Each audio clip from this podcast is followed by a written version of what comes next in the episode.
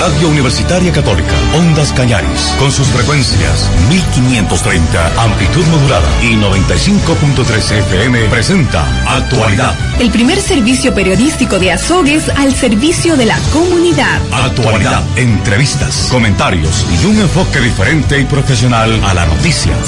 La mayor cobertura informativa de la radiodifusión de Azogues.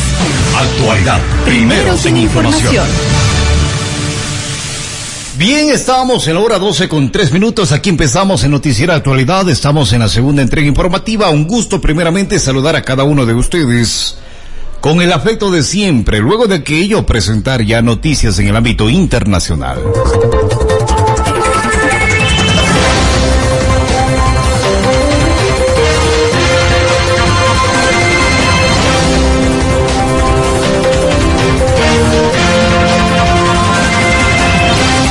12 con 4 minutos. Atención, estas son las informaciones internacionales. Japón empezará a administrar la tercera dosis de la vacuna contra el COVID-19 en el año 2022. Está previsto de que el personal médico de Japón sea el primer grupo en recibir las dosis de refuerzo este mismo año. Atención, Biden considera que aún está muy lejos la solución de dos estados para israelíes y palestinos. Joe Biden indicó que la solución de dos estados en el conflicto entre israelíes y palestinos es la mejor opción para mantener la paz. Atención, entra en erupción en Italia el volcán Etna, con emisión de cenizas y lava. Etna es uno de los tres volcanes activos en Italia. La expulsión de ceniza en este volcán es un fenómeno típico desde 1977. Atención, restos de un dragón volador de Jurásico identificados en Chile. Este sería el primer ejemplar de la subfamilia descubierto en el hemisferio sur. Atención, Estados Unidos sanciona una plataforma de criptomonedas utilizada por piratas informáticos. Es la primera vez que Estados Unidos sanciona una plataforma de criptomonedas. Más informaciones, tiemblan los mercados ante la caída del gigante inmobiliario chino. Los mercados financieros tiemblan ante el posible colapso de Evergrande. La empresa china, uno de los mayores promotores inmobiliarios del mundo, se hunde bajo deudas por valor de 260 mil millones de euros y se espera que esta semana incumpla los próximos pagos de intereses. Pekín se enfrenta al dilema de rescatar a la empresa, lo que iría contra su campaña de estabilización del mercado inmobiliario. Creo que se trata más bien de un rescate silencioso, dice este analista porque tampoco quieren decir explícitamente, oye, estoy aquí para inyectar miles de millones para rescatarte, porque no quieren crear realmente otro riesgo moral para el mercado y dar el mensaje de que puedes seguir con tu negocio como siempre porque al final te rescataremos. La hora 12 con 7, atentos más informaciones. Lluvia de ceniza sobre los habitantes de La Palma, esto causa nerviosismo continuo. Esto pasa en España. La hora 12 con 8, atención, destacar que Bukele acusa a Estados Unidos de Norteamérica de injerencia en El Salvador por una lista de funcionarios corruptos. El presidente de El Salvador, Nayib Bukele, acusa a Estados Unidos de injerencia en la política del país centroamericano. El mandatario repudió una lista de supuestos actores corruptos y antidemocráticos en la que Washington incluyó a cinco magistrados de la Corte Suprema salvadoreña. Bukele rechazó que no hubiera nadie de la oposición o del gobierno de Honduras entre los sancionados. El secretario de Estado estadounidense aplicó las medidas punitivas contra los magistrados nombrados directamente por el presidente salvadoreño y también incluyó a la fiscal general de Guatemala. Les acusa de minar la democracia en sus respectivos países y de no luchar contra la corrupción. Seguimos informando, destacar así también de que Sismo en Chile de 6.6 grados de magnitud sacudió la zona centro y sur del país. Sismo de magnitud 6.6 sacudió la zona centro y sur de Chile. Un fuerte sismo de magnitud 6.6 en la escala de Ritter sacudió a las 10 con 14 minutos hora local la zona centro-sur de Chile, según informa el Centro Sismológico Nacional de la Universidad de Chile. El epicentro del temblor sobre él eh, por ahora no se han reportado víctimas o daños materiales. Fue 159 kilómetros al noroeste del municipio costero de Lebu. Esto, estimados amigos, en Chile, al sur de Santiago de Chile. Más informaciones, el ejército colombiano eh, decapita al ELN en el territorio nacional. Cadáveres amortajados expuestos como prueba de uno de los mayores golpes contra el ELN en los últimos tiempos. El gobierno colombiano ha confirmado la muerte de dos destacados mandos de esta guerrilla en una operación militar que tuvo lugar la semana pasada en el departamento del Chocó, en la frontera con Panamá.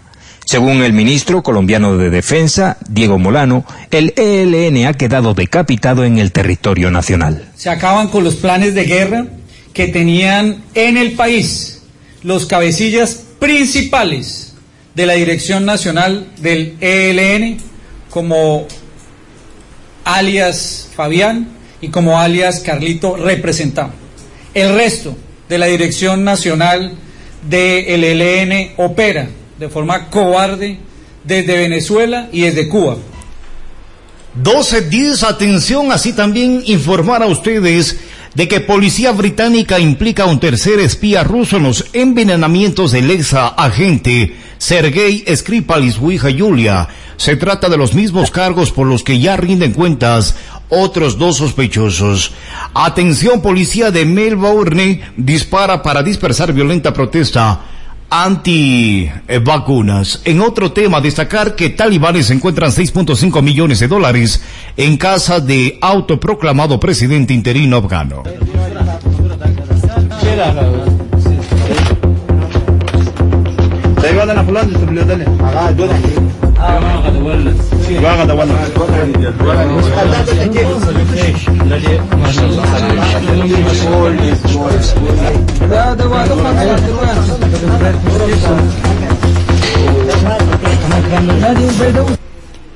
Doce once, atención, así también el mundo financiero pendiente del futuro inmediato de la construcción Even Grande, estimados amigos, allá en China. El pasado 30 de junio reconocía tener 260 mil millones de euros de deuda pendiente con tenedores de bonos, bancos, contratistas de obras y otros acreedores. Esta es la noticia internacional. Los inversores de todo el mundo observan con nerviosismo cómo uno de los mayores promotores inmobiliarios de China se esfuerza por evitar el impago de decenas de miles de millones de euros de deuda, lo que alimenta los temores de posibles ondas expansivas para el sistema financiero. Evergrande es de momento la mayor víctima del esfuerzo del Partido Comunista Chino por frenar los crecientes niveles de deuda, vistos por Pekín como toda una amenaza para su economía. El gigante chino de la construcción suma actualmente 1.300 proyectos en 280 ciudades, cuenta con más de 200.000 empleados y mantiene 3,8 millones de empleos en la construcción y otros sectores. Evergrande tiene realmente muchos problemas, confirma el director de inversores de Kaiyuan Capital, Brock Silvers. Pero 12-12, atención, Vietnam compra 10 millones de dosis de vacuna Bala contra el COVID-19 Cuba. Este primer acuerdo asegura 5 millones de dosis, pero el gobierno eh, emitió una resolución autorizando la compra de 10 millones. Última noticia en el ámbito internacional. Abre en China el quinto parque de Universal Studios a nivel mundial. Unos 10.000 residentes fueron desalojados y reubicados para la construcción del proyecto que tiene un área de 53 hectáreas. 12, 12 minutos, vamos con informaciones en el ámbito nacional.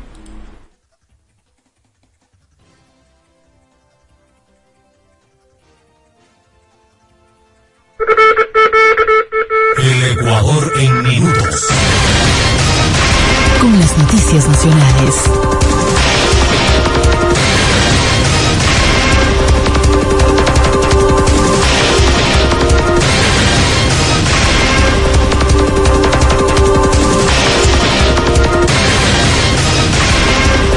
Atención, asociaciones de medios de comunicación instan a valorar el periodismo en las plataformas digitales.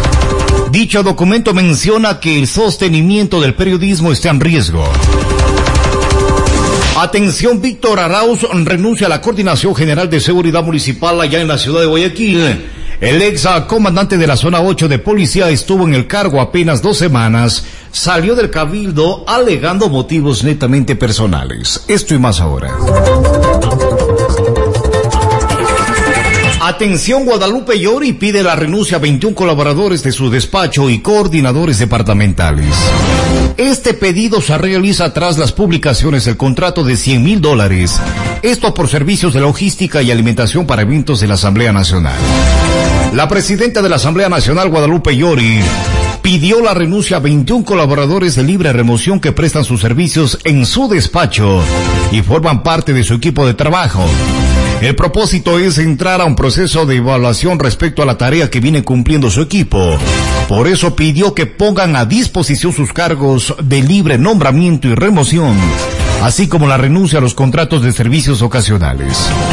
El pedido de renuncia se realiza luego de la publicación en medios respecto a la suscripción de contrato de servicios de logística para reuniones, eventos, actos y ceremonias protocolarias y conmemorativas de la función legislativa. Esto por un monto de 100 mil dólares, cuyo proveedor es Freddy Godoy Pro año, con fecha 10 de septiembre del año 2021. Entre los 21 colaboradores consta la administradora general encargada Janet de Potete Preciado, Cecilia Velázquez Tixe, coordinadora general de la participación ciudadana y además también es dirigente del movimiento Pachacuti. María Paula Moreno Ruiz, secretaria encargada de Relaciones Internacionales. Fue quien suscribió a propósito el contrato de servicios de alimentación para eventos protocolarios. Esto para la Asamblea Nacional por el monto de 100 mil dólares. La hora 12 con 15 minutos. A propósito, también piden la cabeza de Guadalupe Llori en la Asamblea Nacional. ¿Quién pidió el señor Villavicencio, asambleísta Fernando Villavicencio? El día de ayer se expresó, estimados amigos, de que la Asamblea Nacional necesita un cambio urgente, un cambio emergente. Y es por aquello que lo que debería hacer la señora presidenta de la Asamblea Nacional es precisamente renunciar. A ver, se pide la renuncia de la primera de la presidenta de la Asamblea Nacional. Se pide la renuncia de la segunda vicepresidenta de la Asamblea Nacional, esta segunda, esta última, por casos de concusión, estimados amigos. Y es así como va la Asamblea Nacional mientras el pobre pueblo apenas simplemente como meros espectadores. 12, 16 minutos los jóvenes tendrán la posibilidad de mirar cuál es la oferta de cupos, carreras y modalidades en las diferentes o en los diferentes centros educativos a nivel del país. Tamara Paucar, adelante. Postulación para una carrera universitaria. Los bachilleres que rindieron el test Transformar y ya cuentan con su calificación podrán postular a un cupo en universidades e institutos técnicos y tecnológicos del país. Pero antes de la postulación tendrán la posibilidad de mirar detalladamente cuál es la oferta de cupos, carreras y modalidades en los diferentes centros educativos. Hasta este jueves 23 de septiembre de 2021, se espera la publicación de las profesiones y carreras que se ofertarán en este ciclo. Además se podrá visualizar las modalidades, cupos, etc. La publicación se hará por medio de las redes sociales de la Secretaría de Educación Superior, Ciencia, Tecnología e Innovación. Lo confirmó el secretario Alejandro Rivadeneira. La nota llegará a los correos electrónicos de cada aspirante o también podrán ingresar a la página transformar.cenesit.gov.es. Allí podrán colocar su usuario y clave del miércoles 29 de septiembre al viernes 1 de octubre de 2021 será la primera postulación, es decir, pueden escoger las carreras de su preferencia y para las que son más aptos. Pueden guiarse en los resultados entregados anteriormente. Del sábado 2 al domingo 3 de octubre del 2021, la Secretaría hará la primera asignación de plazas para centros educativos. Del lunes 4 al martes 5 de octubre de 2021. Los chicos podrán hacer la primera aceptación de las carreras asignadas. Si no aceptan, puede hacerlo en otra fecha. El proceso debería terminar el sábado 9 de octubre de 2021 con todos los cupos asignados. Fuente El Comercio reportó para el informativo Actualidad Ondas Cañaris Tamara Paucar. Bien, la hora 12, 18 minutos, 12, 18 minutos nos cogieron aquí. Bien, vamos con más de las informaciones. Amigos, cada ecuatoriano debe 292 dólares a China y 348 dólares al Fondo Monetario Internacional. Somos 17 millones de ecuatorianos, ya se puede imaginar la deuda que esto representa. Atención, Ecuador tiene menos obligaciones con China. Hasta julio de este año, cada ecuatoriano debe o debía 292 a ese país, 292 dólares. Este es el monto y es el monto menor frente a los 303 dólares que por cada persona se debía a dicha nación en el año 2020. A los 367 registrados hasta el 2019. La reducción de esa deuda es conveniente porque se trata de créditos costosos es decir, con altas tasas de interés y de corto plazo. La caída de la cifra se debe a tres factores principales. Uno de ellos es que el gigante asiático ha ido reduciendo desde hace un par de años la inyección de recursos en la región latinoamericana, incluido países como Ecuador y más bien ha redireccionado dichos dineros a su propia economía local. China teme que la crisis económica y la pandemia, países en desarrollo no puedan hacer frente a sus obligaciones. En el tema del Fondo Monetario, ¿cuál es el caso del Fondo Monetario Internacional? Se habla que de la tasa de interés es menor al 3% y los plazos son de 10 años, con 4 de gracia. En cambio, China pide tasas superiores a 7% y de plazo 5 años o menor. Hay expertos que coinciden que en las ventajas que ofrece el Fondo Monetario Internacional, eh, señalan la preocupación también al mismo tiempo por el tema de desembolsos, estimados amigos. Es decir, desembolsos lamentablemente condicionados a la aplicación de un plan económico para acá, para el país. Es decir, se impone medidas por parte del Fondo Monetario Internacional. 1221 más informaciones. Reforma tributaria recaudaría 700 millones de dólares. Las ah, personas que tienen empleo en el país y que perciben menos de mil dólares al mes suman 7,3 millones. Mientras tanto, solo el 4% de la población, unas 310 mil personas tienen ingresos superiores a dicha cifra. Esa desigualdad también se refleja en los beneficios tributarios que actualmente otorga el Estado a los ciudadanos. De los 685 ah, millones que entrega el fisco, esto en beneficios tributarios para personas naturales por impuesto a la renta, es decir, dinero que deja de ser recaudado porque existen eh, deducciones o descuentos. 662 millones al año benefician a quienes tienen ingresos grabados de más de mil em, eh, dólares al mes. Esto representa un 4% de los beneficiados de la pirámide y apenas 22 millones van al restante, es decir, el 96%. El ah, señor presidente de la República, el señor Guillermo Lazo Mendoza, en días anteriores, para ser exactos, el 9 de septiembre, eh, confirmó que espera lograr 700 millones de dólares adicionales en nuevos ingresos en el 2021. Esto equivale al 0,7% del Producto Interno Bruto. Esto sería el resultado de la reforma tributaria tal como lo publicó, estimados amigos, el propio mandatario. Pero para lograr estos ingresos, según señala la primera autoridad del país, no se afectará a la mayoría de personas, sino que se enfocará en quienes tienen mayores ingresos. Son impuestos netamente focalizados, apenas el 4% de la población.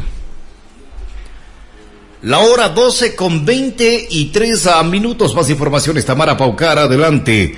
34 presos trasladados sin babura a la cárcel de Cuenca. Autoridades informaron que con el traslado de más reclusos, lamentablemente se genera inseguridad en la urbe. Cuatro presos trasladados de Imbabura a la cárcel de Cuenca, tras un dispositivo de seguridad que se cumplió el último domingo ejecutado por diferentes unidades de la Policía Nacional. Fueron trasladados 34 reclusos desde la cárcel de Imbabura hasta el centro de privación de libertad Azuay número 1.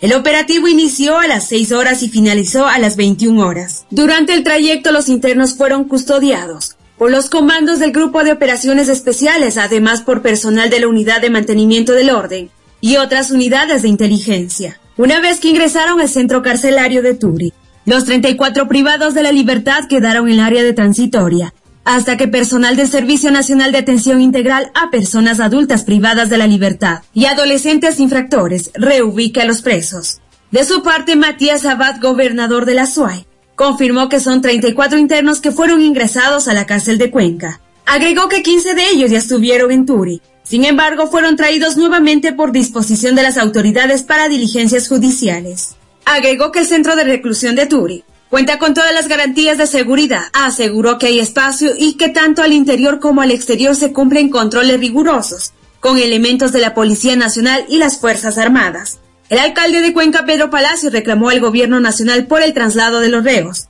En su cuenta de Twitter escribió así. El traslado de las personas privadas de la libertad de alta y media peligrosidad a la cárcel de Turi ha generado más inseguridad en Cuenca. La Policía Nacional informó que durante el traslado de los reclusos no se presentaron novedades. Comunicó que los dispositivos de seguridad fueron fundamentales para el operativo. Fuente El Mercurio reportó para el informativo Actualidad Ondas Cañaris Tamara Paucar. La hora 12, 25 minutos, 12 con 25 minutos. Atención, 5.200 pacientes con VIH-Sida del Instituto Ecuatoriano de Seguridad Social no acceden a medicina.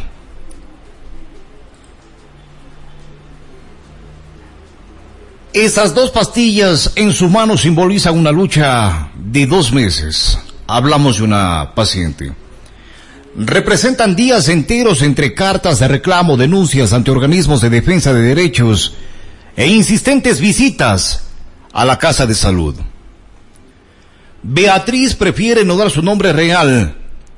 Ella lidera un grupo de pacientes con VIH-Sida, angustiados por el recurrente desfase en la entrega de anti retrovirales. Este problema afecta a los afiliados del Instituto Ecuatoriano de Seguridad Social IES, particularmente a quienes acuden al Hospital Teodoro Maldonado Carbo. Somos 5.200 usuarios de la ciudad de Guayaquil y provincias costeras, con distintos esquemas de fármacos. Como solución temporal llegó una parte de la medicación, así cuenta Beatriz. Esta solución temporal se concretó la semana pasada, luego de tres meses de espera fue un lote de tenofovir más uh, otros medicamentos, un cargamento de medicina genérica que en pocos días, apenas en pocos días se agotó. Beatriz cuenta que entre los pacientes acordaron recibir solo una caja de 30 pastillas para que todos tuvieran acceso. Son los problemas que lamentablemente se presentan, se generan en el país, estimados amigos. 12 con 27, 298 sancionados por invadir las ciclovías. Esto en la ciudad de Quito. Las faltas fueron entre enero y agosto. Hay otros 13 infractores por no respetar el derecho preferente del ciclista. Atención, durante la audiencia de la Corte Nacional, la fiscal Diana Salazar propuso al juez Felipe Córdoba que dicte una, 40, una, que dicte una condena de 40 meses de cárcel. Fiscalía pide 40 meses de cárcel para Esteban Celi, estimados amigos. Fiscalía pide 40 meses de cárcel para Esteban Celi. A las 9 horas de este 21 de septiembre de 2021, se instaló la audiencia de procedimiento abreviado solicitada por Esteban Celi, hermano del excontrolador Pablo Celi. Ambos son parte de los 15 procesados por el presunto delito de delincuencia organizada en el caso Las Torres. Con este recurso legal, Esteban Celi acepta haber cometido el delito y así se beneficia con una rebaja en la condena. Durante la audiencia que se realiza en la Corte Nacional, la fiscal Diana Salazar propuso al juez Felipe Córdoba que dicte una condena de 40 meses de cárcel. Normalmente la condena por delincuencia organizada tiene una pena de 7 a 10 años. Así lo establece el artículo 369 del Código Integral Penal. Según las investigaciones de Fiscalía, Esteban Celi fue parte de una estructura delictiva para exigir a la empresa No Limit sobornos, a cambio de desvanecer glosas en el ente de control, mantener contratos con Petroecuador y gestionar pagos pendientes que la estatal petrolera mantenía con esa compañía. Fuente El Comercio reportó para el informativo Actualidad Ondas Cañaris Tamara Pau. 1228, bien últimas noticias en el ámbito nacional. Asamblea se impuso en ley para reactivación económica de Manabí y también Esmeraldas. Con 107 votos, el Pleno de la Asamblea Nacional se impuso el día de ayer, lunes 20 de septiembre del 2021, en la aprobación de la ley para la reactivación económica de Manabí y Esmeraldas, que irá en los próximos días al registro oficial. El Pleno no dio paso a las objeciones formuladas por el Ejecutivo a los artículos 8, 9, 10, 11 y 12 de esta ley y se ratificó en los términos del proyecto inicial que fue aprobado por la legislatura el 27 de julio pasado. Los mismos aluden a la creación de una unidad coordinadora para la atención de estas provincias.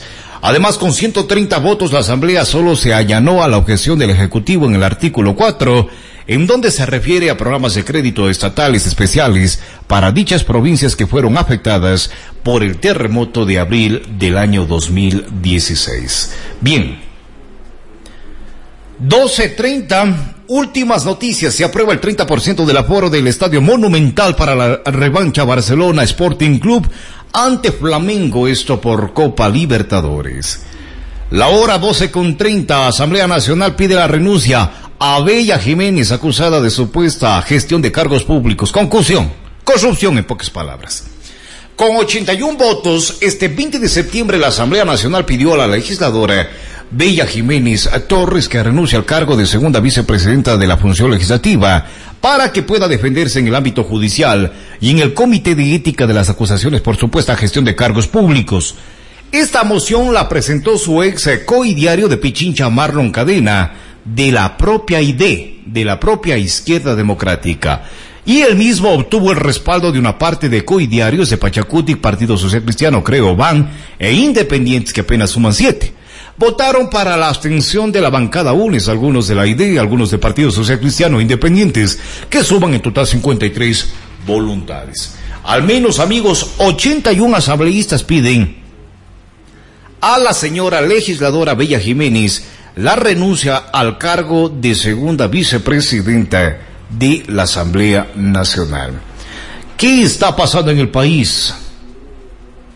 ¿Qué pasa ya en la Asamblea Nacional?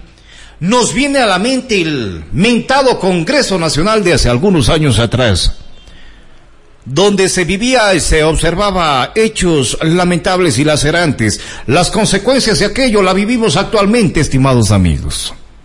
Un país devastado, con leyes frágiles, con poca o casi nada intervención en materia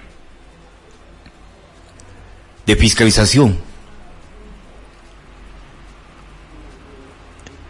Habíamos comentado a ustedes que el licenciado Fernando Villavicencio fue muy claro ayer. Lo mejor que podría hacer la señora presidenta de la Asamblea Nacional es presentar la renuncia.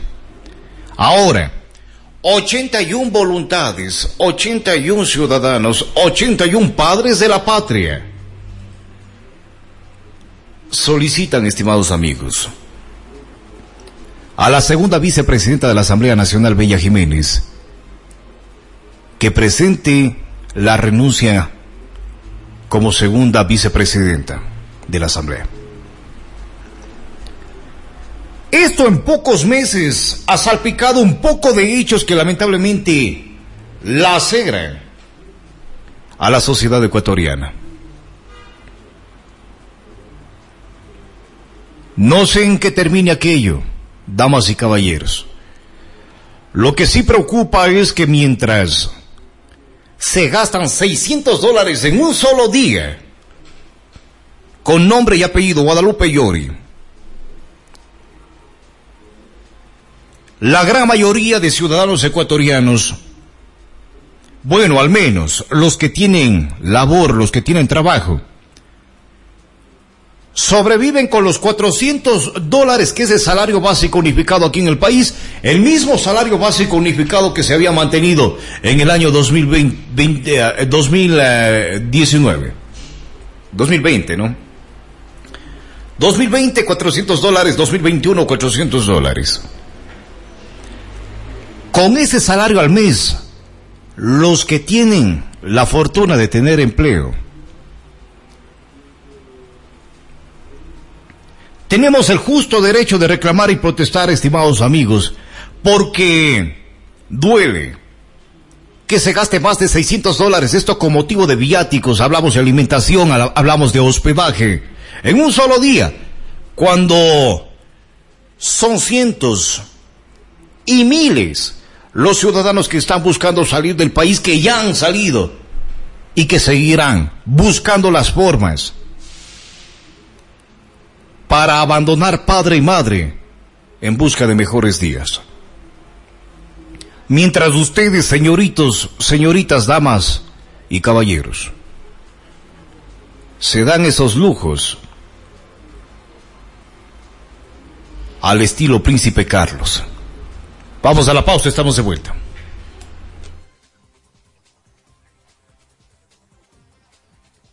Es la hora 12, 34 minutos. A continuación, contenidos publicitarios. P. La Universidad Católica de Cuenca invita a formarte en la carrera de Administración de Empresas en Azogues. Ocho ciclos de cursado y te recibirás como licenciado o licenciada en Administración de Empresas, con grandes oportunidades de trabajo en emprendimiento en tu propio negocio o laborando en organizaciones privadas, públicas y comunitarias. Horario de clases de 16 a 20 horas de lunes a viernes. Contactos 098 4488 450 o llama al 072 245 205, extensiones 2501 o 2329. Página web www.ucacue.edu.es. La Cato, Universidad Católica de Cuenca. Durante 51 años ha formado profesionales de alto nivel. Somos una universidad acreditada, presencia en varias regiones del país y que avanza firme hacia la internacionalización, con 27 carreras presenciales y 7 carreras en línea. www.ucacue.edu.es. Matricúlate ya. Algunos dicen que lo pasado pisado, pero todos comprobamos que la vida no es así. El tiempo es constante y lo que vivimos hoy depende de lo que vivimos ayer. Así hacemos que el pasado se haga presente. Clásicos por siempre, de lunes a viernes, de 6 a 7 de la mañana. Compartimos una hora reviviendo emociones. Clásicos por siempre, por Ondas Cañaris, FM.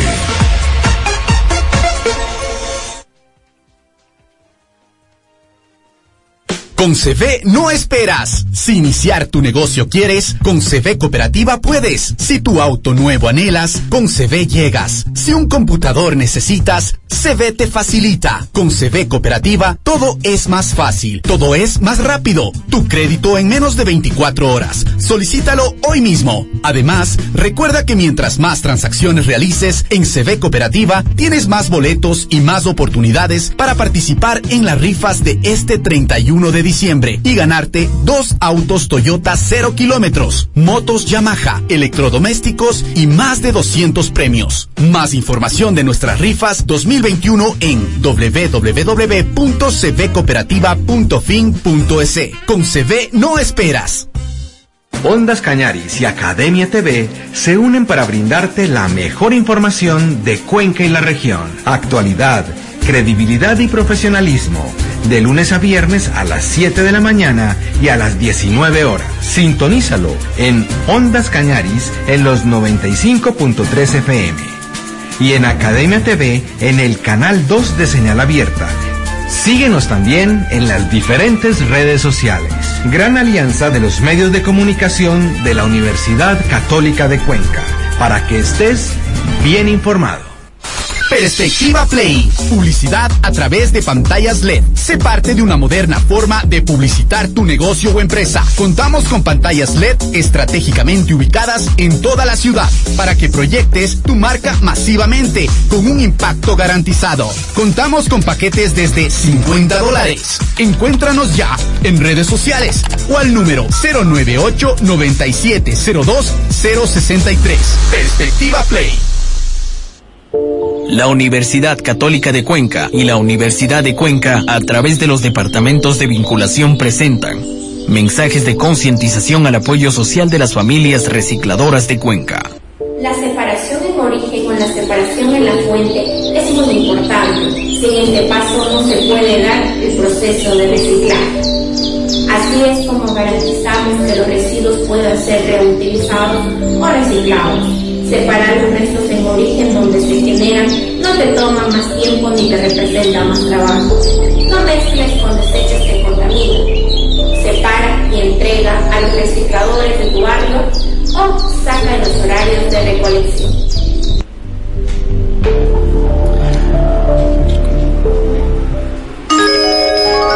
Fin de la pauta comercial.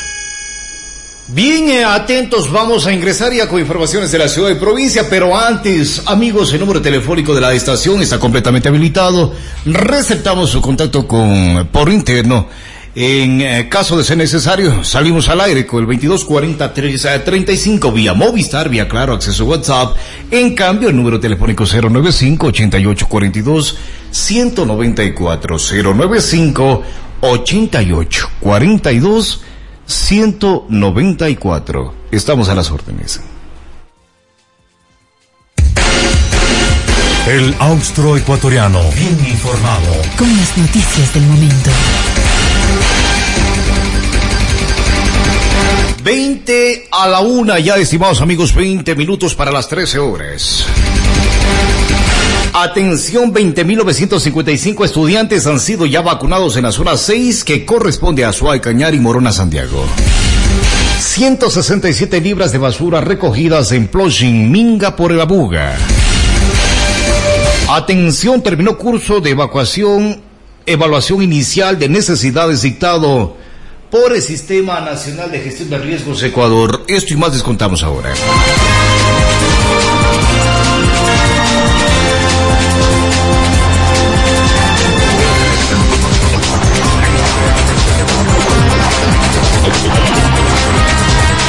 Desde el 4 de octubre se aplicará el nuevo sistema de turnos, esto en pasaportes y cédulas.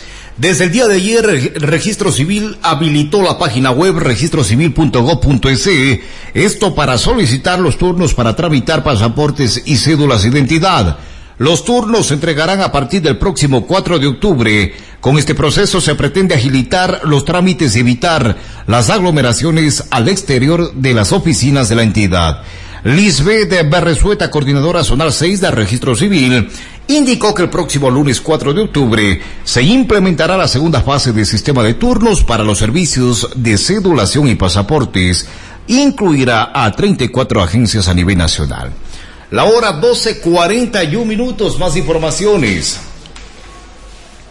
Atención, familias de Suscal recibirán plantas de hortalizas para implementar huertos familiares. Un total de 4.500 plantas de hortalizas, hablamos de col de brócoli, remolacha, lechuga y cilantro, entregará este mes el Ministerio de Agricultura y Ganadería MAG a través de la Dirección Distrital del Cañar a familias del Cantón Suscal. Una parte de estas ya se entregó en coordinación con la empresa pública municipal Mancomunada de Aseo Integral del Pueblo Cañari, EMAIPC, y sirven para implementar 11 huertos familiares esto con el objetivo de reducir la prevalencia. La hora 12.42 en otro tema.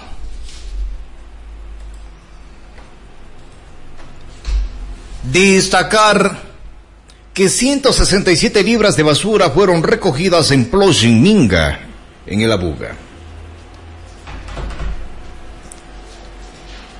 Esta jornada se cumplió el día domingo 19 de septiembre. Tuvo como finalidad recoger los desperdicios que han sido arrojados en el Cerro Abuga, ubicado en la parroquia Vallas, donde se encuentra emplazado el monumento a la Virgen de la Nube, además de fomentar el deporte.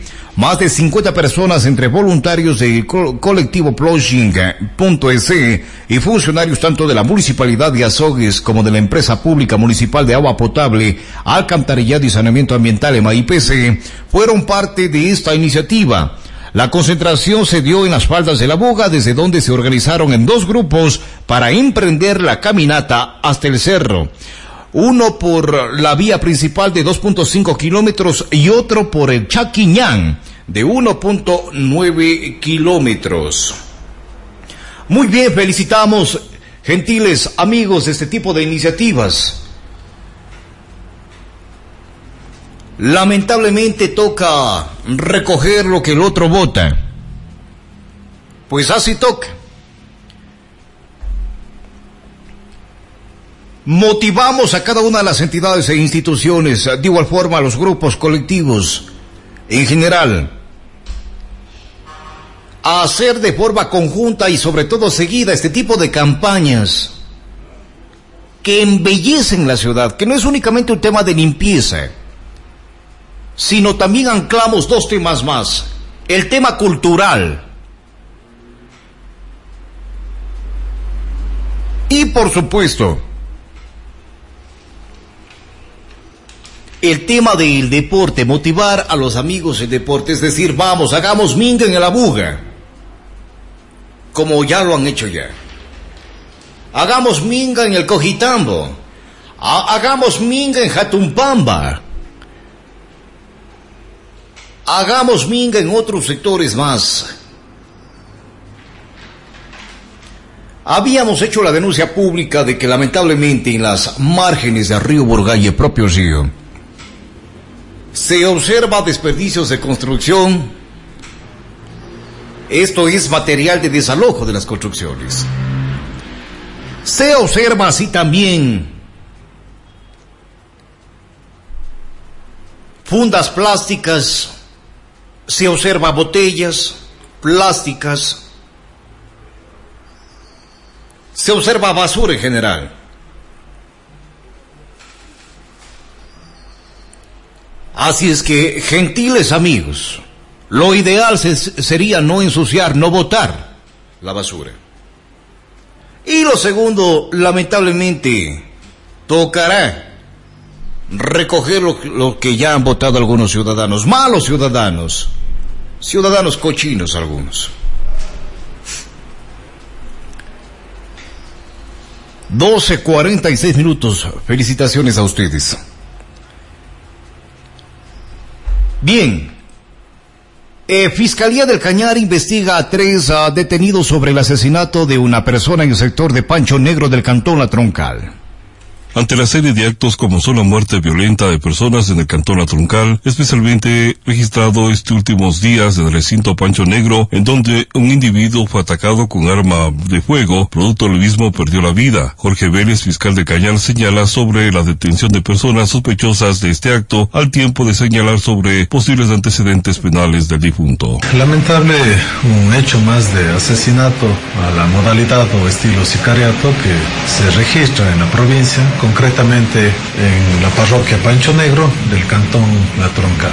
Efectivamente, el Oxiso registra antecedentes penales por un delito de asesinato en calidad de sospechoso o investigado. Esos antecedentes, que son dos, dos en calidad de investigado, registra en el cantón Naranjal de la provincia del Guayas. Indistintamente a, los antecedentes, eh, los hechos suscitados fueron al estilo y a la modalidad sicariato, es decir, hay planificación. Y además de planificación se ha quitado la vida al occiso con arma de fuego, en donde pereció en instantes mismos. Gracias a la intervención de la Policía Nacional, del testigo presencial, quien logra identificar al causante y a las personas que le acompañaban en este asesinato, se pudo dar con el paradero y la captura. En audiencia celebrada en la unidad penal, el señor fiscal de la SAI procedió a la imputación, es decir, a la formulación de cargos y indiscutiblemente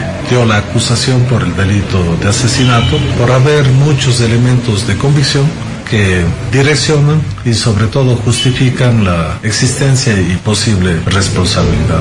Será en este, esta etapa ordinaria en la que el señor fiscal determine también elementos de descargo y lógicamente lo futuro con lo investigado se pronuncie sea acusatoriamente o abstentivamente. El fiscal señala cuál es la situación actual de los tres detenidos sobre este caso.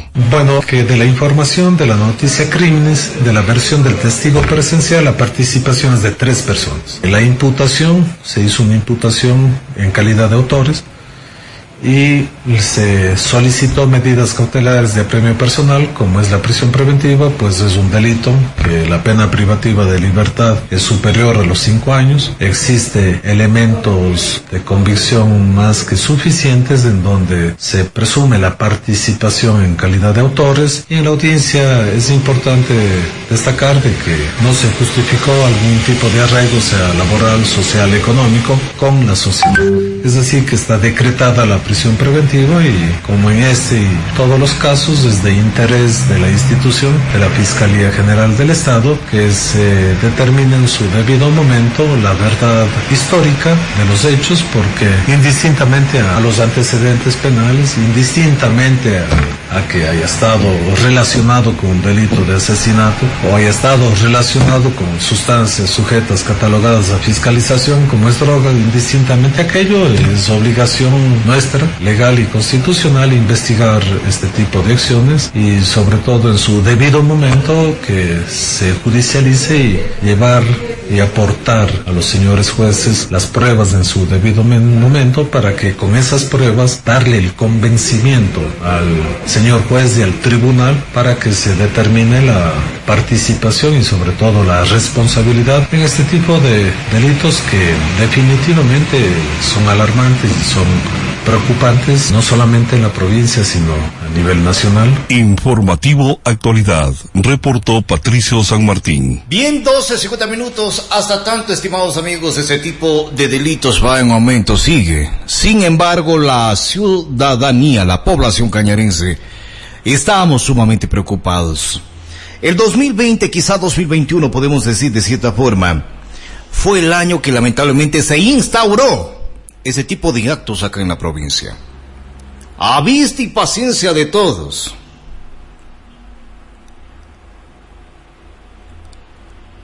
Los uh, días 18 y 19 de septiembre, el Servicio Nacional de Gestión de Riesgos y Emergencias, esto con el apoyo del municipio de Azogues, realizó el curso de evaluación inicial de necesidades dirigido a voluntarios de protección civil de las provincias de La Suárez, Cañar y Morona, Santiago. Se contó con la participación de 32 voluntarios de los cantones Azogues, La Troncal, esto en la provincia del Cañar, Taisha, Tihuinza en Morona, Santiago, Cuenca y Gualaceo, Azuay. Los mismos fueron capacitados por el equipo técnico del Sistema Nacional de Gestión de Riesgos Ecuador con el objetivo de dotar el Sistema Nacional Descentralizado de Gestión de Riesgos de una herramienta para el levantamiento de información y evaluación inicial de necesidades, esto para el desarrollo efectivo de las acciones de respuesta y atención integral a la población. Los voluntarios capacitados tendrán la facultad de levantar información y realizar una evaluación rápida del evento peligroso, precautelando los estándares de seguridad integral, tanto para el personal evaluador como para los afectados. Entregar y sustentar la información levantada con un registro normalizado de daños y necesidades basado en una metodología preposicionada, actualizada y validada permitir una respuesta humanitaria coordinada, rápida y efectiva, coherente y pertinente a la población afectada mediante un adecuado flujo de información y comunicación entre los distintos niveles institucionales. Fortalecer la estructura de los diferentes niveles de toma de decisión territorial, esto con el fin de generar una valoración real de los datos levantados. La hora 12.52 minutos.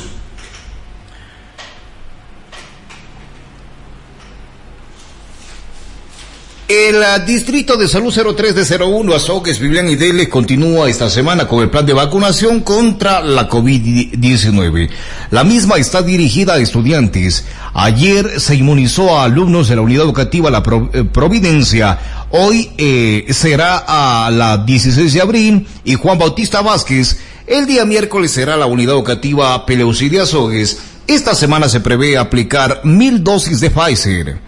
La hora 12 con 53 minutos sobre este tema, Adrián Sánchez Galabay. Jóvenes de 12 a 15 años de edad son vacunados en establecimientos educativos. El Distrito de Salud de Azogues, Vivian y Dele continúa con la campaña de vacunación a los jóvenes de entre 12 a 15 años de edad. Durante la mañana y tarde de este lunes se inoculó a los estudiantes de la unidad educativa La Providencia. Este martes están siendo vacunados los estudiantes de la unidad educativa Juan Bautista Vázquez y de la unidad educativa 16 de abril. Mientras que para este miércoles le corresponde a la unidad educativa San Francisco de Peleucidia Sogues con una meta de vacunación de mil estudiantes. Así lo da a conocer Verónica Yunga, directora subrogante de la entidad. Se está alrededor de mil a mil doscientas vacunas que se pretende eh, inmunizar en este periodo, en esta semana. Estamos colocando, igual que la semana anterior, la vacuna Pfizer para los adolescentes. Estamos de 12 a 15 años al, al momento en cada establecimiento educativo. Nuestros equipos de vacunación se dirigen a cada establecimiento. Los profesionales del Ministerio de Salud acuden a los establecimientos educativos con tres equipos de vacunación, indicó Yunga. En, lo que es las, los establecimientos como son los de las zonas orientales y otros establecimientos educativos que se encuentran lejanos, se ha coordinado con los equipos de atención integral de salud, quienes en coordinación con el personal del Distrito de Educación procederán a lo que es la eh, la inmunización en estos establecimientos de salud. Para quienes no hayan obtenido la vacuna por diferentes motivos, el Distrito de Salud 03D01 ha dispuesto tres puntos de vacunación, así lo indica la funcionaria. Nosotros, con la finalidad de continuar con el plan de vacunación, hemos establecido tres puntos de vacunación. Uno en el Centro de Salud de Azogues, el Centro de Salud de Biblián y el Centro de Salud de Dele. En estos tres puntos se está procediendo a la inmunización para las personas que por una u otra ocasión, eh, eh, cualquier situación que haya ameritado, no han podido recibir la vacuna. Estamos colocando las primeras dosis y también para las personas que ya les correspondía su segunda dosis, que por también se han quedado rezagadas y por alguna situación no han recibido la inmunización. Adrián Sánchez, Noticiero Actualidad. La hora 12.55 minutos, concejales hacen observaciones al plan de desarrollo y ordenamiento territorial del Cantón Cañar. El Plan de Desarrollo y Ordenamiento Territorial, PDOT, del Cantón Cañar que fue aprobado en segunda discusión tendría algunas inconsistencias según el criterio de algunos concejales, entre ellos el edil Hernán Serrano. Serrano sostiene que en primera discusión todos los concejales votaron a favor de la aprobación de la consultoría del PDOT, pero tres concejales, Santiago Ordóñez, Oscar, Oscar Salazar y Hernán Serrano, hicieron varias observaciones al documento. El concejal puntualiza que en primer lugar, en la consultoría, se pretende reducir a la ciudad de Cañar en 492 hectáreas como límite urbano. Lo curioso es que faltando dos días para el segundo debate, todos los planes, eh, los planos, disculpas, fueron cambiados. Nos llama la atención porque son 100 mil dólares de la ciudadanía que se invirtió en la consultoría y en dos días se cambian los mapas. Entonces, ¿para qué se contrató los estudios? dice el concejal Serrano. Añade que con el PDOT se pretendía sacar del límite urbano varias comunidades para ser insertadas en el sector rural. En esas comunidades hacer planes especiales de desarrollo para, por estar habitadas por etnias que mantienen eh, la cultura cañari a nivel de todas las parroquias tenemos estos grupos étnicos que conservan tradición y cultura. Son pueblos ancestrales. Ante nuestro reclamo se eh, regresó a como estaba establecido el PDOT anterior. Pero se mantiene lo de los planes especiales, explicó Serrano. A criterio de Hernán Serrano, en la consultoría también debían constar cuáles son los planes especiales para cada comunidad ancestral. Se dice que en el lapso de un año van a hacerse esos planes especiales, pero eso le cuesta otra vez al municipio. Estamos en crisis y no estamos de acuerdo en volver a pagar nuevas consultorías. Otro aspecto que preocupa es la falta de organización de los mercados, proliferación del comercio informal, esto por las calles de la urbe y organización de ferias mayoristas. Actualmente este tipo de ferias se realizan de miércoles a domingo en la ciudad de Cañar, lo que afecta a las ferias que se realizaban en las parroquias. Si dicen que hay un buen PDOT, ¿por qué está eh, viviendo esta situación la ciudad de Cañar? Finalizó el edil Serrano. Serrano del Canto Cañar, estimados amigos. El concejal Hernán Serrano del Cantón Cañar. Hay discusiones allá, estimados amigos, sobre el tema del PDOT, pero lo bueno es que están trabajando. Lo bueno es que trabajan. 12 con 58 minutos. Esperamos que pronto, pronto se solucione ese tema del PDOT allá en la ciudad de Cañar. Bien,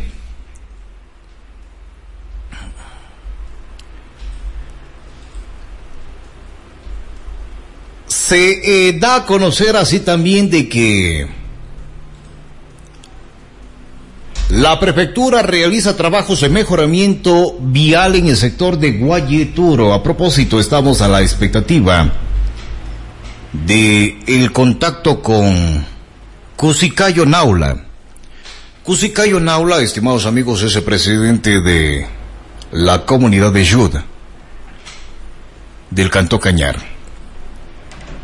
En instantes más vamos a dialogar precisamente con Mashi Kusikayo sobre el tema del consorcio público Maki Mañachik. Eh, ese tema de mantenimiento vial para las parroquias Yud, esta Chontamarca y también Costa General Morales. Adelante con la nota. Prefectura realiza trabajos de mejoramiento vial en el sector de Guayeturo. La Prefectura del Cañar, dentro del plan de mantenimiento vial rutinario en la provincia, viene ejecutando el mejoramiento de las vías de varias comunidades de la parroquia Guayeturo del Cantón Cañar. En lo que va de este año, aproximadamente 20 kilómetros de vías se han intervenido con una inversión que sobrepasa los 150 mil dólares. Maquinaria pesada de la Prefectura viene dando mantenimiento a las comunidades de Toray, zona de los reservorios, Guayeturo Centro, la vía Aenén, hasta la mina de Lastre, la comunidad de Lun y actualmente el trabajo se desarrolla en la comunidad de Culac Bajo. Francisco Ortiz López, beneficiario, indica que se está lastrando las vías y dando mantenimiento general, señalando que es importante pues la vía es la que mueve la economía de Oyaturo, ya que esta parroquia vive de la ganadería y la agricultura. Importantísimo, realmente la vía es lo que mueve la economía principalmente de la de Guayeturo, ya que en realidad Guayeturo es una economía basada en la ganadería entonces los accesos de estas vías a los potreros de, de cada socio, de cada integrante de la comunidad son muy importantes para nosotros como comunidad y también incluso para el país, para nosotros poder tener una fuente de ingreso y contribuir en sí para el, mayor producto del, interno del país. Facilidades como tipo sacar nuestro producto, vender nuestro ganado, incluso traer otro producto de otras uh, comunidades, así mismo como ganado incluso la leche que pueda un lechero accesar a nuestras propiedades, a llevar, a retirar la leche. Entonces es importantísimo tener una vía buena y especialmente durante el invierno, que son épocas difíciles, una vía lastrada es lo más importante en la comunidad que ya la mayoría de los habitantes de la comunidad tenemos los 4x4, pero ya como viene gente de afuera, entonces es importante un lastrado para que puedan entrar a visitar o incluso promover un poco de turismo también, que es muy potente en la parroquia para esa actividad. El productor agrícola Hermenegildo Muñay, morador de Oyaturo, señala estar agradecido por esta obra, la misma que inició en el centro de este lugar, señalando que ha avanzado hasta Toray, la zona de Cascarillas, y espera siga adelante todas las vías rurales. Como todos conocen, el caballo y el burro se quedó de lado, hoy se trabaja con vehículos y motos, porque son lugares lejanos y tiene que sacar los productos, por eso se necesita las vías en buen estado. Comenzó desde el centro de Guayaturo, salió al, sector Canapamba, pasó ya por eh, Toray, aquí estamos ya en Cascarillas y esta carretera avanza al, al río Ñutcus que baja de la comunidad de Purbín. Estamos en, en otro tiempo. Aquí ya se trabaja que es con carros y con motos para ir a traer el agua mismo. Aquí ah, son más de 6 kilómetros. Nosotros aquí, por escasez de gente, eh, más a la ganadería y poco y a la agricultura, por la mano de obra. Realmente, se, con la vía en buen estado, a baratos costos, que así caminando, venir desde Guayaturo a hacer los trabajos aquí, pasamos mucho tiempo. Entonces, en el carro o en la moto es una facilidad. Informativo Actualidad, reportó Patricio San Martín. A continuación, contenidos publicitarios. P. ¿Aún no tienes internet Wi-Fi en casa? Conéctate con Telecable. Inicia un nuevo año lectivo con seguridad, máxima velocidad y sin cortes. Cero costo de instalación y router Wi-Fi gratis. Tú serás el mejor de la clase con Telecable. Adquiere tu plan de internet desde 40 megas a tan solo 19.99 y aprovecha de la super promoción. Televisión 85 canales, 40 en HD, más internet. Telecable en Azogues, Bolívar 837 y General Enríquez. Teléfono 2248-120. Telecable. Fibra óptica, tu mejor opción. Síguenos en Facebook e Instagram como Telecable. La Universidad Católica de Cuenca invita a formarte en la carrera de Administración de Empresas en Azogues, ocho ciclos de cursado y te recibirás como licenciado o licenciada en Administración de Empresas, con grandes oportunidades de trabajo en emprendimiento en tu propio negocio o laborando en organizaciones privadas, públicas y comunitarias. Horario de clases de 16 a 20 horas de lunes a viernes. Contactos 098 44 88 450 o llama al 072 245 205, extensiones 2501 o 2329. Página web www.ucacue.edu.es. La Cato, Universidad Católica de Cuenca. Durante 51 años ha formado profesionales de alto nivel. Somos una universidad acreditada, presencia en varias regiones del país y que avanza firme hacia la internacionalización, con 27 carreras presenciales y 7 carreras en línea. www.ucacue.edu.es. Matricúlate ya.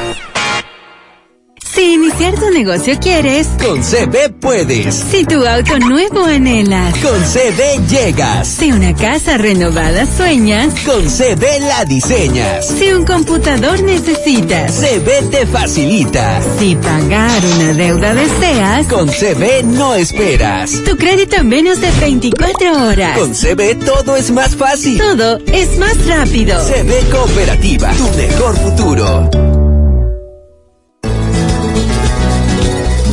El agua es vida, no la desperdicies. Cuidemos las vertientes, sembrando plantas nativas, protegiendo los pajonales y evitando la presencia de ganado en las fuentes hídricas. Recuerda, tomar agua nos da vida, pero tomar conciencia nos dará agua. La mancomunidad del pueblo Cañari y el Egaustro, trabajando en Minga por la conservación del agua y el ambiente.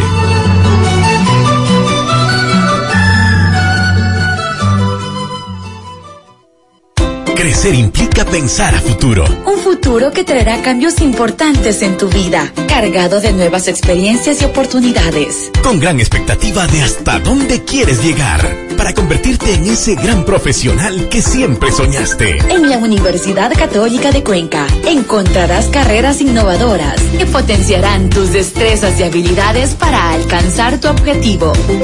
Inscríbete ya en nuestra web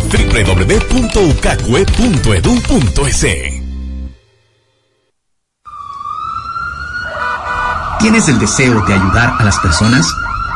El Centro de Educación Continua de la Universidad Católica de Cuenca te invita a formar parte del curso de Formación en Auxiliar de Atención Prehospitalaria para Médico 1, en el cual podrás aprender emergencias médicas, aspectos legales y de bioseguridad, la evaluación de la escena, anatomía, el cuerpo humano y fisiología, evaluación del paciente y métodos de triaje, manejo del trauma, politraumatismos, heridas, fracturas, hemorragias y shock.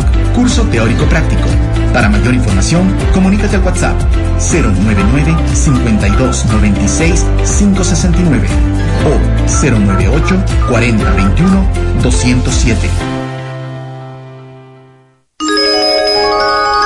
De la pauta comercial.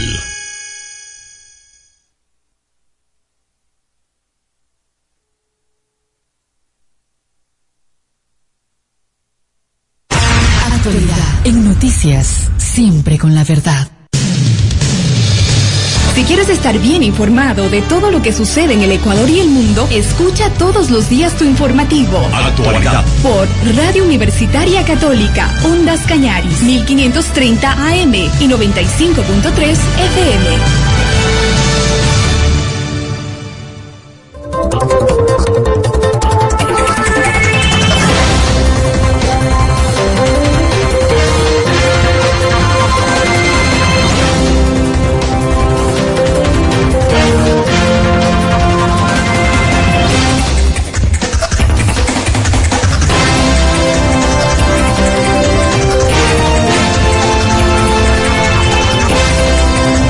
La hora 13 con 8 minutos. Amigos, habíamos anunciado una entrevista hace minutos con el presidente de JUDE, eh, Mashi Kusikayo Naula, pero lamentablemente ha sido imposible la conexión. Pero sin embargo, eh, vamos a dialogar con Pedro Argudo, Mashi Pedro. Eh, ¿Con quién vamos a hablar, estimados amigos, sobre el mantenimiento vial de las parroquias Chotamarca y General Morales? Sobre este consorcio público, estimado Pedro, es usted eh, quién es, uh, quién está frente y quién conoce el tema. Buenas Muy tardes. gentil, estimado Juan Pablo, buenas tardes con todos los señores y señoras radioescuchas de esta prestigiosa emisora. Eh, luego le disculpen al compañero Cusicayo Naula, es el presidente actual del consorcio Maquimañachi. Él se encuentra viajando desde la ciudad de Cañar hacia la ciudad de Azogues para una reunión que tienen el día de hoy con el señor prefecto para iniciar el proceso de gestión del consorcio público Maquimañachi. ¿Cómo funciona este consorcio público? Bueno, el consorcio inicialmente está integrado por tres parroquias rurales. Eh, me han confiado en este caso que yo sea el asesor técnico, el que diseñe todo el proyecto.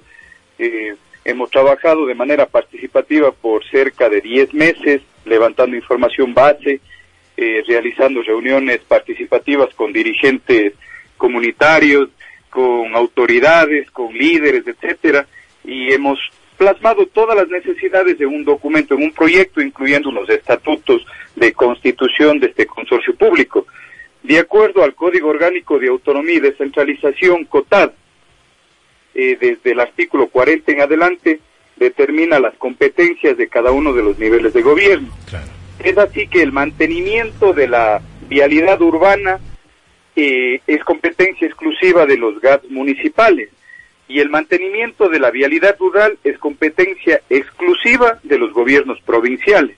en este caso, las juntas parroquiales, eh, con el presupuesto reducido que tienen, lo único que hacen es un proceso de gestión para el cumplimiento de las competencias tanto del municipio como de la prefectura.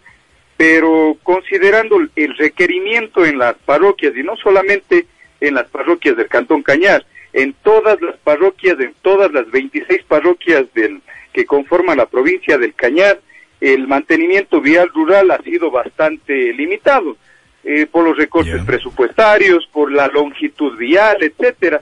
No creo que sea por falta de voluntad de las autoridades, simplemente es porque el trabajo es tenaz. Solamente analizando las tres parroquias, eh, Chontamarca, Ayud y General Morales, el territorio es más grande, por poner un ejemplo ilustrativo, el territorio es más grande que el Cantón Biblián. Claro. El Cantón Biblián tiene 27.700 hectáreas. Las tres parroquias, Yud, General Morales y Chontamarca, tienen 42.000 hectáreas de de territorio. Es inmenso.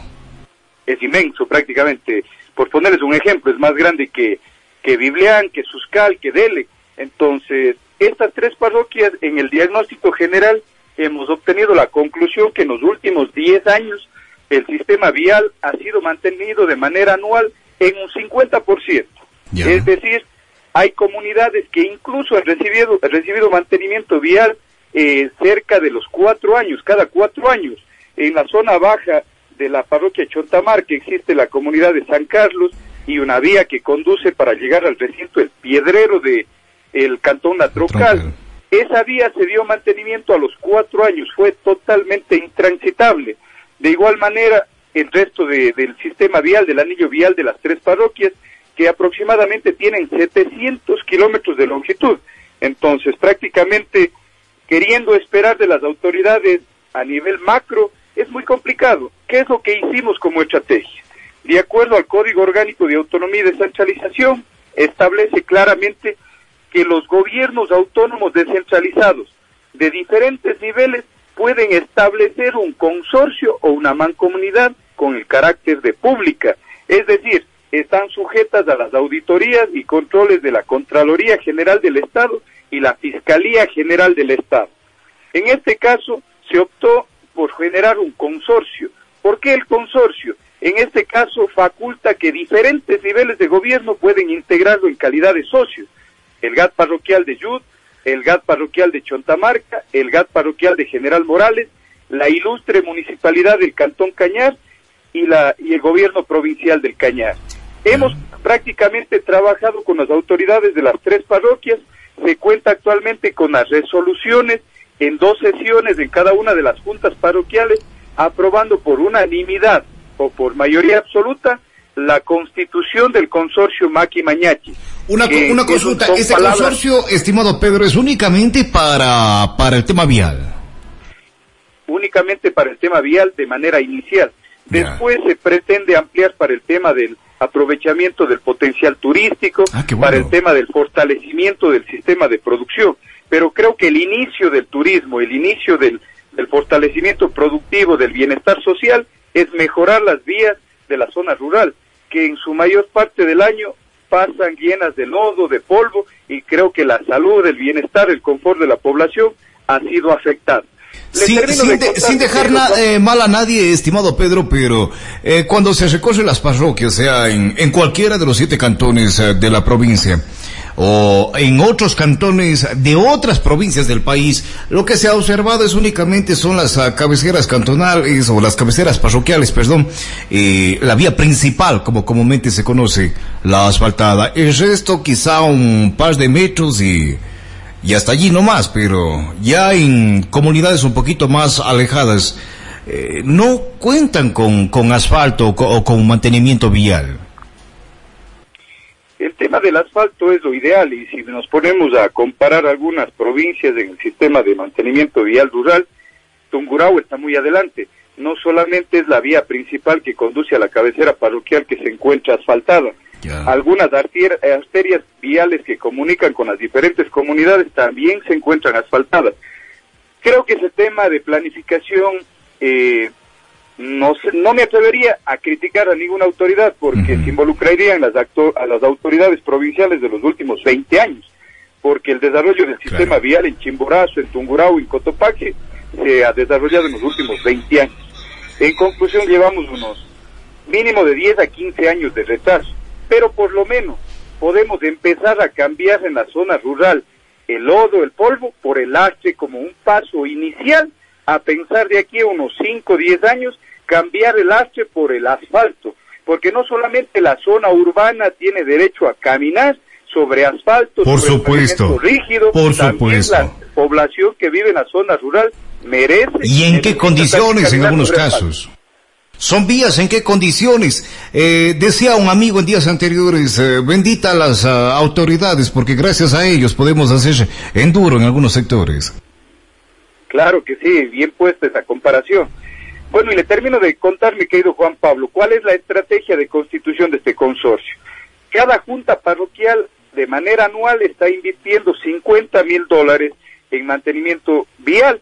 Disponen de una volqueta y de una retroexcavadora. En el mantenimiento, en el combustible, en operadores, en alquilar maquinaria, se les va 50 mil dólares. Y el avance es mínimo.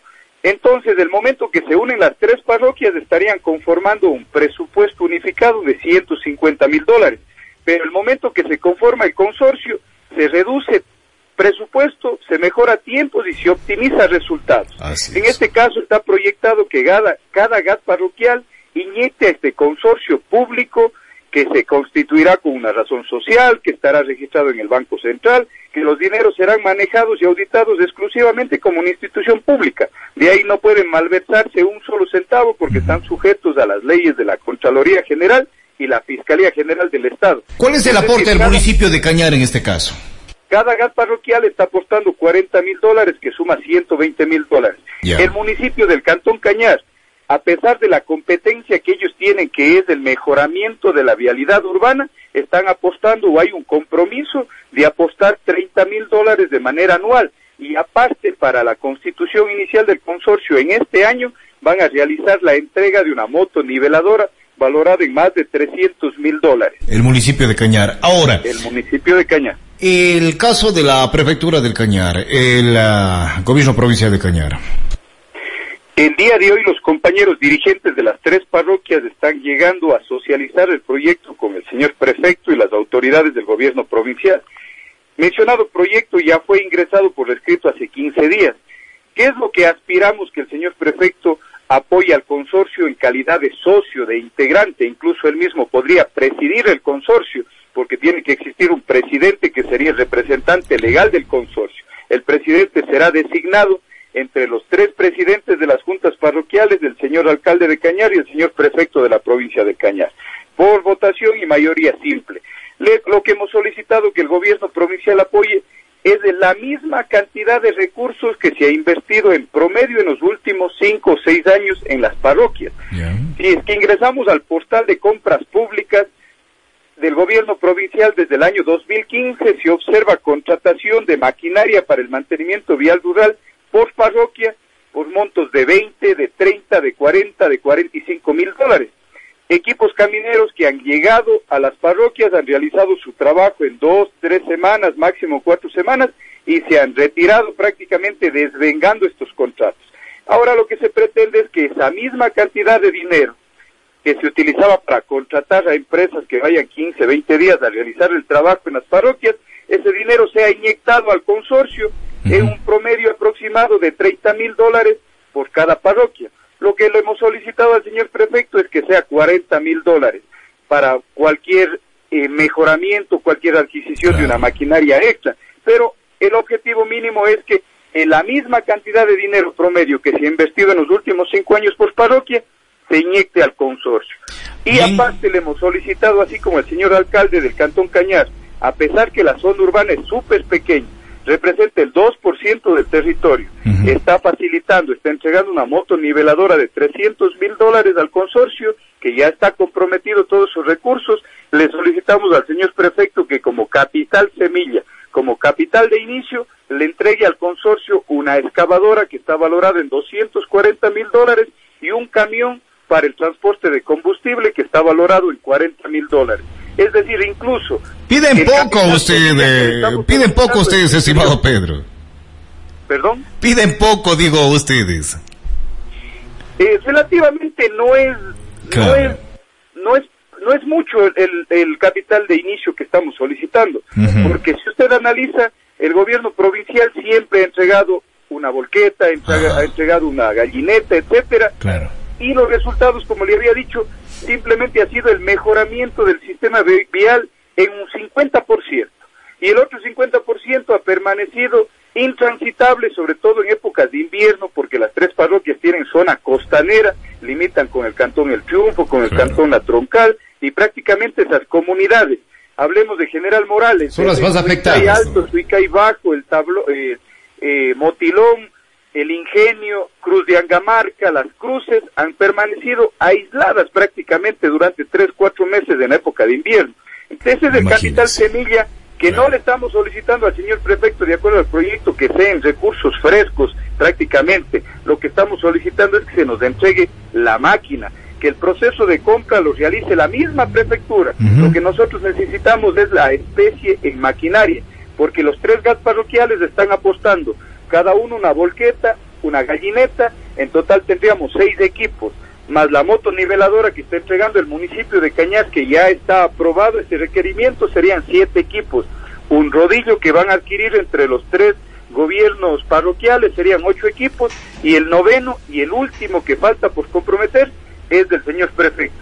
Con ese apoyo prácticamente él puede respirar un poco más libre, porque a un cuarto de territorio del Cantón Cañas para representarlo así, a un cuarto del cantón eh, Cañada en su territorio, estaría prácticamente él entregándole una desconcentración de competencias. Prácticamente el consorcio se encargaría del mantenimiento vial y no solamente una vez por año, serían dos o tres veces por año y un 100% de su anillo vial. Bien, estimado Pedro, muchísimas gracias. Lamentablemente estamos con el, con el tema, el tema, eh, con el tiempo, el tema sumamente interesante gracias por la oportunidad, mi querido Juan Pablo. Invito al resto de GATS parroquiales a que puedan replicar este tipo de iniciativa y en conjunto con los señores alcaldes, con el señor prefecto, se busque una desconcentración de competencias para optimizar el mantenimiento vial. No solamente dejemos toda la responsabilidad en una institución, porque humanamente y tecnológicamente con los equipos que se disponen no se puede conseguir los objetivos y atender a toda la provincia pero si trabajamos de manera estratégica, de manera legal, como establece la Constitución, yo pienso que podemos iniciar un proceso de cambio en el sistema de vida de la población, por lo menos atendiendo de manera eficiente el mantenimiento vial. Gracias Juan Pablo, gracias mis queridos amigos de la ciudad de Azogues y la provincia del Cañar. Un gusto saludar con ustedes. Buenas tardes. Bien, eh, buenas tardes a ustedes, a Pedro Argudo, estimados amigos con quien hemos dialogado eh, precisamente sobre el consorcio público Maki Mañachic. Eh, que sería prácticamente para el mantenimiento vial de las parroquias Yud, Chontamarca y General Morales. Ahora, Virgilio la primer vicepresidente de la Asamblea Nacional y Joel Abad, asambleísta por el Cañar, ratificaron su compromiso de trabajo a favor de la provincia y el país. El asambleísta por el Cañar, Joel Abad, durante la sesión solemne por los 25 años de cantonización de Suscal, manifestó que trabajará por el Ecuador y la provincia de la mano del gobierno nacional, siempre y cuando se beneficie a todo el pueblo ecuatoriano. En mi condición de asambleísta de la provincia del Cañar, por este glorioso movimiento Pachacuti. Un saludo ferviente a este joven Cantón Suscar, fundado el 20 de septiembre de 1996. Cuando fuera legislador del país, el doctor Diego Delgado Jara, quien ha pasado a la historia quizás como uno de los mejores legisladores él es mi primer asesor, lo digo con sana satisfacción. Seguiremos luchando desde esa Asamblea Nacional, trabajando por los intereses de la colectividad, trabajando por esos pequeños cantones que quieren surgir todos los días y dar mejores días para sus hijos y sus organizaciones. Jamás vamos a claudicar, vamos a trabajar de la mano con el señor presidente de la República en todos los aspectos. Esperamos que este gobierno sea equitativo, justo y solidario con los que más necesitan. No los vamos a claudicar. Estaré defendiendo desde esa trinchera que ustedes me han otorgado. Muchas gracias. Por otra parte, el primer vicepresidente de la Asamblea Nacional, Virgilio Saquicela, durante la sesión solemne conmemorativa de Suscal en sus bodas de plata, ratificó asimismo su compromiso de trabajo a favor de la provincia y el país. Quiero, señor alcalde, ante su generosa invitación, traer el mensaje de la Asamblea Nacional del Ecuador, la felicitación de la misma como vicepresidente de este primer poder del Estado, conjuntamente con los colegas Joel Abad y Blasco Luna, que representamos al Cañar. Decía el prefecto de que acá no se trata de colores políticos ni de ideologías, y en realidad es así, se trata de unir esfuerzos entre los hombres y mujeres que vivimos y tenemos la suerte de haber nacido en esta provincia libérrima como es el Cañar, para buscar mejores días para nosotros mismos y obviamente para los que vienen detrás, que son nuestros hijos. Decirles de que estamos prestos a sumar esos esfuerzos para que siga adelante este pueblo repleto de hombres y mujeres de libre pensamiento, de gente laboriosa, de gente trabajadora, de gente emprendedora. Simplemente queríamos decirle esto en su persona, señor alcalde, del cuerpo edilicio de los hombres y mujeres que están en esta sesión, de quienes nos ven a través de la virtualidad y ratificar nuestro compromiso de esfuerzo por la provincia del Cayar y por la patria entera. Que viva Suscal, muchas gracias. Adrián Sánchez, Noticiero Actualidad. La hora 13.26 minutos. Estimados amigos, la nueva administración de la MIPC se pone al día en pagos pendientes. La empresa pública municipal mancomunada de aseo integral de Cañar, Biblián, El Tambo y Suscal actualmente se pone al día en los pagos de alícuotas pendientes. Así lo da a conocer Franklin Rivera, gerente de la entidad. Eh, lo que nos toca es poner al día toda la parte administrativa, que usted sabrá, sale un gerente, viene otro y todo eh, conlleva justamente papeleos. Ustedes entenderán de que justo en la parte pública uno tiene que participar en todos estos eventos que, se invita a la empresa, pero lo más principal creo que ha sido estar dentro de lo que es ya la gestión misma de lo que conlleva el tema de la gerencia. Considerar de que ya los aportes de los municipios han ido justamente mejorando. Es así que ya eh, se podría decir que de los cuatro municipios, tres municipios están ya al día en este caso. Eh, felicitarles a los señores alcaldes, a su cuerpo eh, financiero, a los señores ediles que de una u otra manera han coadyuvado para que se dé una solución a este problema. Rivera destacó que hasta la fecha se mantienen diálogos constantes con los trabajadores a fin de solucionar con ellos algunos pagos pendientes. Justamente las reuniones que se han mantenido, siempre hemos eh, creído necesario de que eh, los derechos de los trabajadores, no solamente del, del equipo de trabajadores, sino también del tema administrativos, hace que nosotros estemos preocupados, y no solamente con el tema de preocupación, sino también buscando las medidas para poder dar una solución. Es por eso que me he permitido reunirme con trabajadores, me he permitido reunir con el equipo financiero de la empresa, para justamente ir recabando, recopilando toda la información que está dentro de los archivos de la institución, pero que usted sabrá entender que eso no solo es una parte de la gestión, tenemos que atender otros asuntos. Sin embargo, estamos convencidos de que hasta cuando los señores alcaldes dispongan que nosotros les apoyemos, eh, siempre van a tener acá al profesional, al ser humano que busca de sobremanera tratar de que la empresa siga continuando con los logros obtenidos y sobre todo brindar un servicio de calidad.